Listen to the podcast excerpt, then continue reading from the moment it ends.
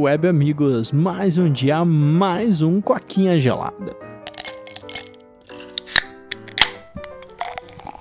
Cara, eu gravei um podcast com o Bruno agora há pouco e o áudio saiu tão cagado que eu perdi o podcast. Vocês botam fé? Então eu vou ter que gravar um solo aqui para falar o assunto de hoje. Ele vai ficar até bravo comigo, mas eu vou ter que entrar no note dele e configurar que tem alguma coisa muito zoada, cara. Tem algo que tá pegando lá e tá tipo dando muito ruído, distorcendo muito a voz dele e assim, sem condições de descer o nível agora de qualidade do Coquinha. E, mas eu acho que é só um ajuste fino lá no note dele e eu vou conseguir melhorar. Cara, hoje o meu dia aí foi, foi um dia interessante. Eu tô agora aí numa pegada de aprendizado lá na empresa, né? É, lá a gente trabalha com três sistemas, contar um pouquinho do meu dia antes de começar o podcast. E, cara, quando eu comecei lá, eu peguei um sistema, mandei bem, agora é, peguei umas instalações dele, umas configurações, uns suportes, né? Que é a área que a gente trabalha lá de suporte e desenvolvimento, né? E a gente começa no suporte. E, cara, doideira, velho. Por um lado é bom aprender coisa nova, né? Mas por outro lado, cansa a gente, né? Parece que eu voltei lá no começo, que quando eu comecei a trabalhar, que eu tava aprendendo até o primeiro sistema, eu cansei, velho. Nossa, eu chegava em casa exausto e parece que tá se repetindo agora que eu tô aprendendo nos outros sistemas. Quando você pega para ver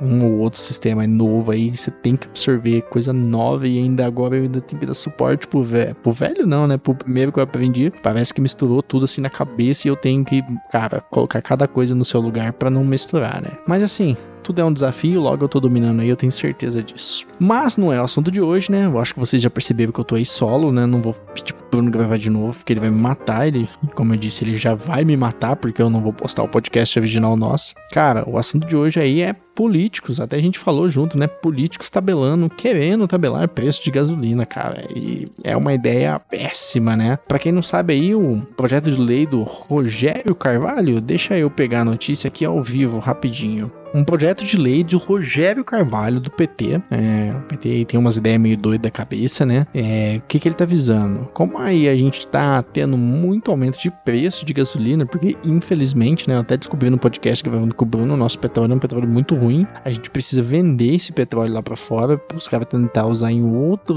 outras coisas da indústria, né? Que não precisa de um petróleo mais fino, por assim dizer. Então, assim, a gente vende petróleo ruim a um preço muito barato, acaba tendo que importar um petróleo bom e já refinado, né? Então a gente tá totalmente dependendo do dólar, né? E o dólar aí, cara, o dólar aí tá, tá alto, né? A gente viu o aumento aí nessas épocas. Infelizmente aí o governo teve que deixar as pessoas em casa e pagar auxílio, né? Então assim, querendo ou não, é um dinheiro que foi distribuído sem gerar uma riqueza, sem ninguém trabalhar. Foi uma coisa essencial, vital para o momento que a gente vivia, mas infelizmente aí é economia, quando tem esses desbalanços, ela cobra lá na frente, né? E ela tá cobrando agora, né, cara? A gente tá vendo aí tudo aumentando, né? E um dos maiores problemas de tudo está aumentando é justamente nisso. O preço do petróleo lá fora em dólar e a Petrobras agora está tabelando o seu preço com em cima do preço do barril é, do exterior, né? Que também tá em dólar. Então, assim, a OPEP, para quem não sabe, né, que eles se intitulam cartel, é muito errado isso, na minha opinião. Eles produzem, tipo assim, ah, quantos, quantos barris de petróleo a gente vai produzir por dia? Eles definem isso e aí agora é que eles conseguiram atingir o nível que o mundo precisava, então a gente estava trabalhando abaixo, que significava que, tipo, quando você tem uma oferta baixa, o preço sobe, né? E o preço sobe em dólar, pra gente tudo aqui multiplica por 5, né? Então sobe 10 centavos lá, sobe 50 cent... é, sobe 10 centavos de dólar lá, sobe 50 centavos de real aqui. Então, assim, qualquer aumentinho lá fora, por menor que seja, impactava demais no nosso preço da gasolina. E aí, infelizmente, surgem ideias mirabolantes de políticos, né? E uma delas é segurar o preço artificialmente. Para quem não sabe, a nossa ex-presidente Dilma Rousseff tentou fazer isso com energia elétrica. Com energia? Acho que foi energia. É... No momento de reeleição, ela acabou conseguindo ser reeleita, né? Porque estava tudo assim teoricamente estável, mas ela estava artificialmente segurando o preço das coisas. Quando passou a eleição, ela não podia segurar mais, porque é uma coisa, quando você tenta segurar a economia, você até consegue por um tempo queimando alguma reserva financeira que você tenha, porque alguém tem que pagar a conta, né? E quem pagou a conta foi a reserva financeira do governo. Explodiu a bomba, né, cara? E aí ela sofreu o processo de impeachment e que muitos concordam, muitos não concordam, esse não é o ponto daqui, mas foi o que aconteceu, justamente porque ela deu aquela, que eles chamam a pedalada, né? Ela enganou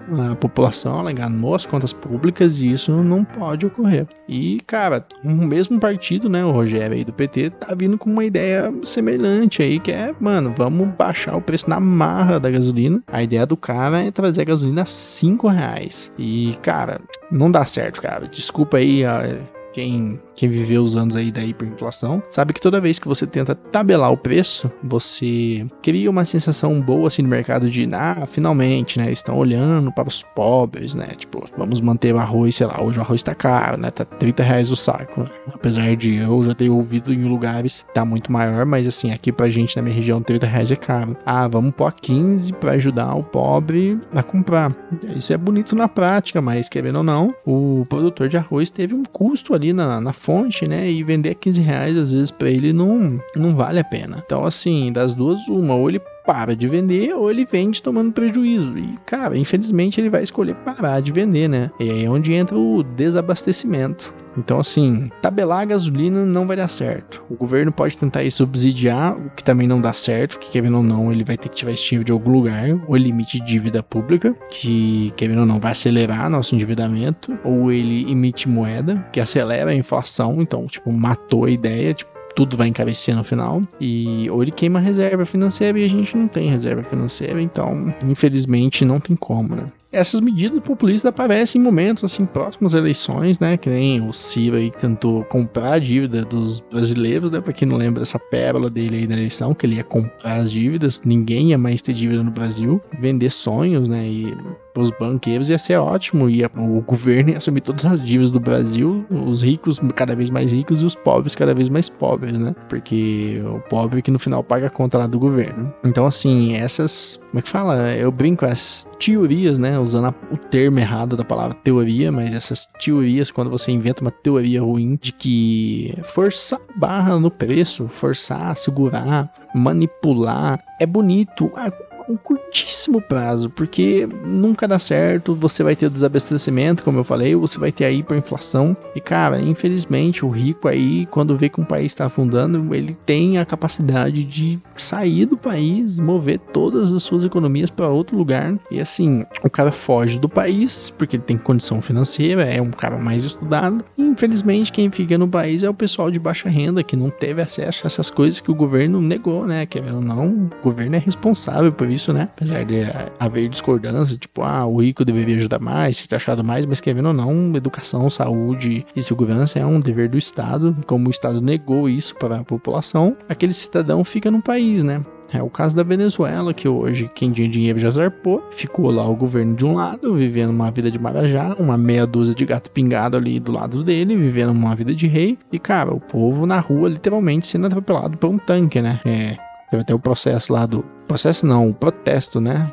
Que eles queriam que ele saísse, mano, o cara mandou tanque pra rua pra atropelar. Então você vê que já é uma ditadura, né? Então, assim, a gente tem que tomar muito cuidado com essas teorias do Estado aí, quando essas teorias populistas vêm, elas parecem legais, elas parecem que vão ajudar, mas no final a gente só se ferra. Mas eu acho que é isso, então. Um podcast mais curto aí, tô gravando solo, o Bruno vai me matar, mas querendo ou não é o que temos para hoje. Então é isso. Quem tá no podcast, meu muito obrigado. Quem tá no YouTube, não esquece de curtir, comentar, compartilhar, se inscrever, ativar o sininho, porque isso ajuda muita gente. Meu muito obrigado e até a próxima. Tchau, tchau.